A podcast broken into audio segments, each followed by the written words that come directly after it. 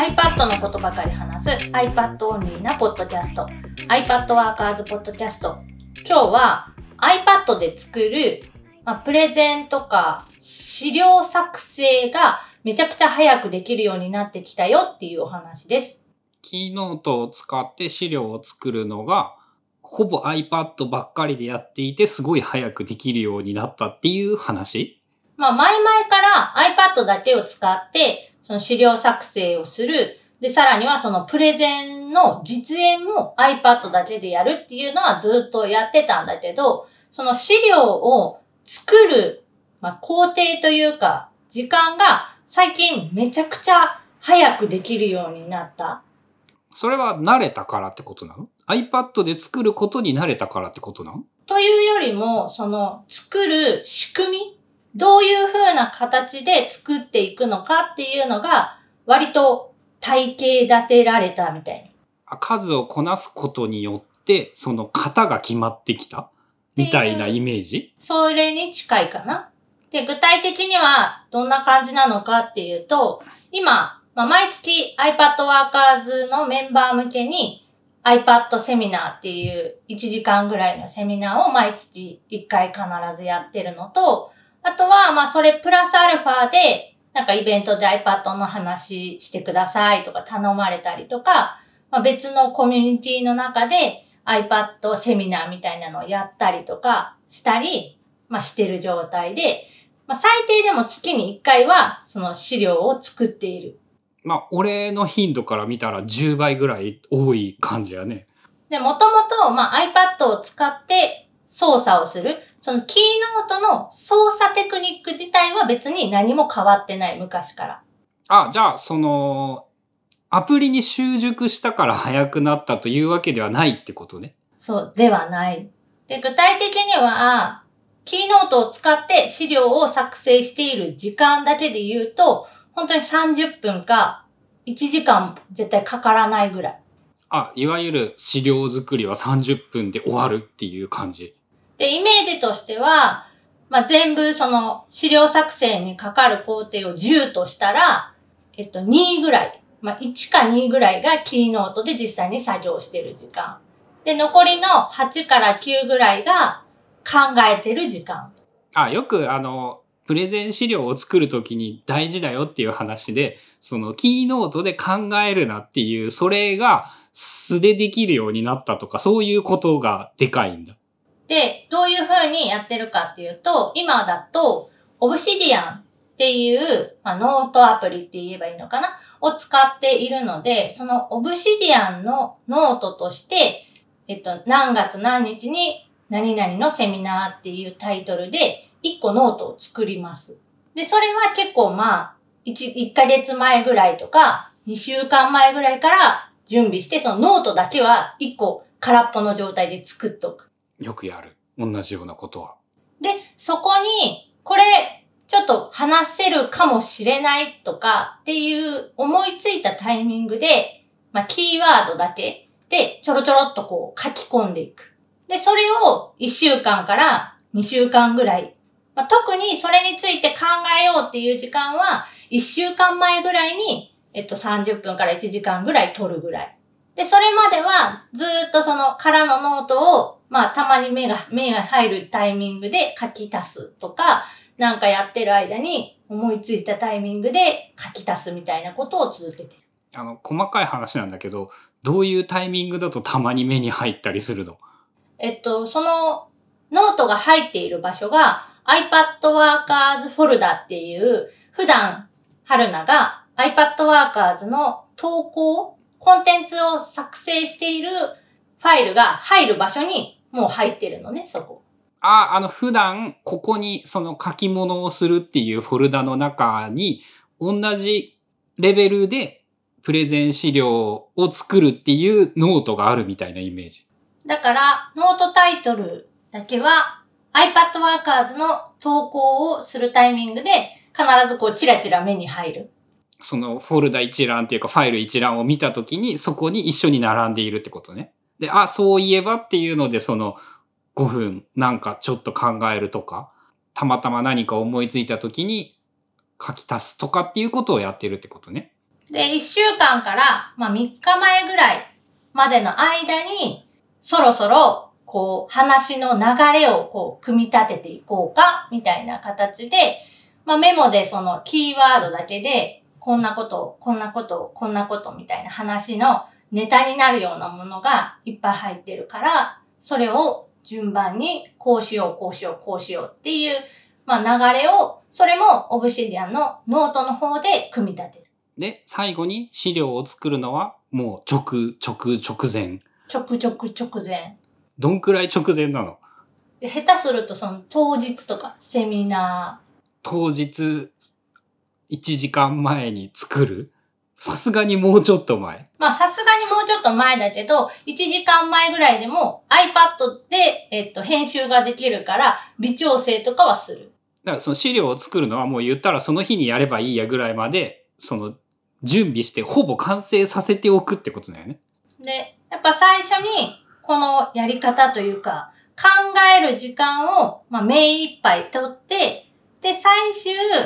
キーノートのアプリを開くのはもう最後の最後みたいにするのは、まあ、結構昔からやってたんだけど、その最後の最後の期間がより直前になった。あ、以前は3日ぐらいでその最後に資料を作っていたっていうのが1日でできるようになったってこと？まあ、一週間前ぐらいかな。一週間前ぐらいから、なんかキーノートを開いて、ポチポチこう、打ったりとか、なんか要素を入れたりとかしてたんだけど、結局なんか、ああでもない、こうでもないって、どうしても見た目の方に引っ張られてしまって、でも結局、話、どういう内容を話すのか、どういう順番で話すのか、何を伝えたいのかが一番大事やん。だから、そこで、まあ、キーノートとかパワーポイントを使ってしまうと、見た目の整え方の方に引っ張られて、どうしてもそっちを触ってしまって、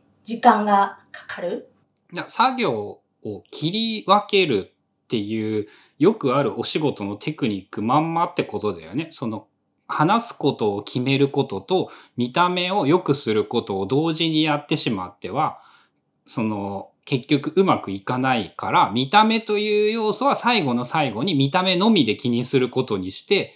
でさらに言うとその見た目を気にすることは慣れたから一日でできるんだよね。それよりも、あの、話すことの本質である何を話すか、どう話すかにもっと力を注がないといけないから、見た目のことにあんまり、見た目のことは最後の最後にしかやらないって決めるようになったっていうのか。で、やらないって決めてても、結局そのキーノートとかパワーポイントを立ち上げてしまうと、どうしても気になっちゃうというか、できるからね。触ってしまうので、もうそもそも立ち上げないっていう風にしたら爆速になったよ。すげえどうでもいい話だけどね、ちなみに Obsidian にもね、プレゼンテーションモードっていうのがあってね、 Obsidian のノートにテキストを書けばね、超簡単なプレゼンテーションならできるよ。なんかその Obsidian に書いているものが、まあそのプレゼン当日まではネタをずっと集めてて、過去に自分が書いたコンテンツ、これはなんか参考になりそう、使えそうとか、あとは紹介する iPad のアプリのリンクだったりとか、そのノートだったりを全部ドワーって貼ってて、で、終わったらまとめというか、まあこのことがこう良かったみたいな自分で感想を書いたりだとか、えっと、公開したものがあれば、その URL とかをいろいろ入れておいて、後からなんか見つけやすくなるようにはしてるかな。まあ割とあれだよね、春菜の使い、オブシディアの使い方というのが、こう、実務で役立つ How to Obsidian みたいな感じにもなってるんだよね。でもやってることがさ、ちなみに聞いていて思ったんだけど、まんまね、その How to take smart notes とかに書かれていた、こう、スリップボックス、ゼッテルカステン、エバーグリーンノートみたいなので言われていること、そのまんまだなってなんかすごい思って、普段やることは考えたことを思いついたことをちゃんと細かく書き留めておいて、で、えっ、と、一個別枠で、その考えたことをまとめるためのノートというものは別枠で一個存在しているんだけど、えっ、と、それよりも大事なのは、その一個一個の考えをきちんとまとめておくこと。で、最終的にその考えたものをきれいにまとめてしまえば、最後に本を書くという工程は超簡単にできるよね。論文とかはすぐに書けるよね。まあ、春菜の場合はそのプレゼン資料を作るのってすぐにできるよねっていうのを、そのやっている、なんか全く同じことなんだなっていうのをすごい思った。そう、その How to Smart Note。うん、いいよ、それで。あれも、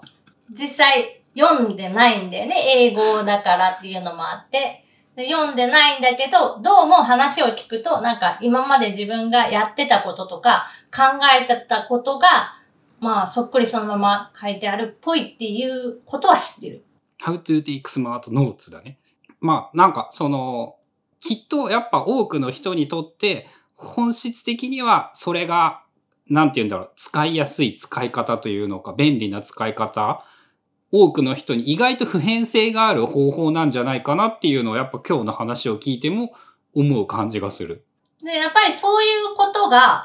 iPad でできるようになったっていうのはすごく大きくって、こういう使い方、今自分がやってるような使い方をしようと思うと、そのリンク機能っていうのドキュメントのリンク機能っていうのが必須で欲しい機能。というと、あれなんや。iPad で Obsidian が使えるようになったことが資料作成のために役に一番大事だったってこと。それもあるね。むしろなんかそっちなんじゃないかって感じだよね。そうだね。昔は、その Obsidian が iPad で使えるようになる前は、Apple 標準のメモアプリに同じことをしていて、メモにのタイトルに、その何月何日、何々のセミナーみたいな感じでタイトルをつけて、そこに手書きもしくはテキスト入力で、こういうことを喋ろうみたいなのをどんどんメモしていって、で、最後に、えっと、キーノートとかパワーポイントで資料を作成するっていうのをやってたんだけど、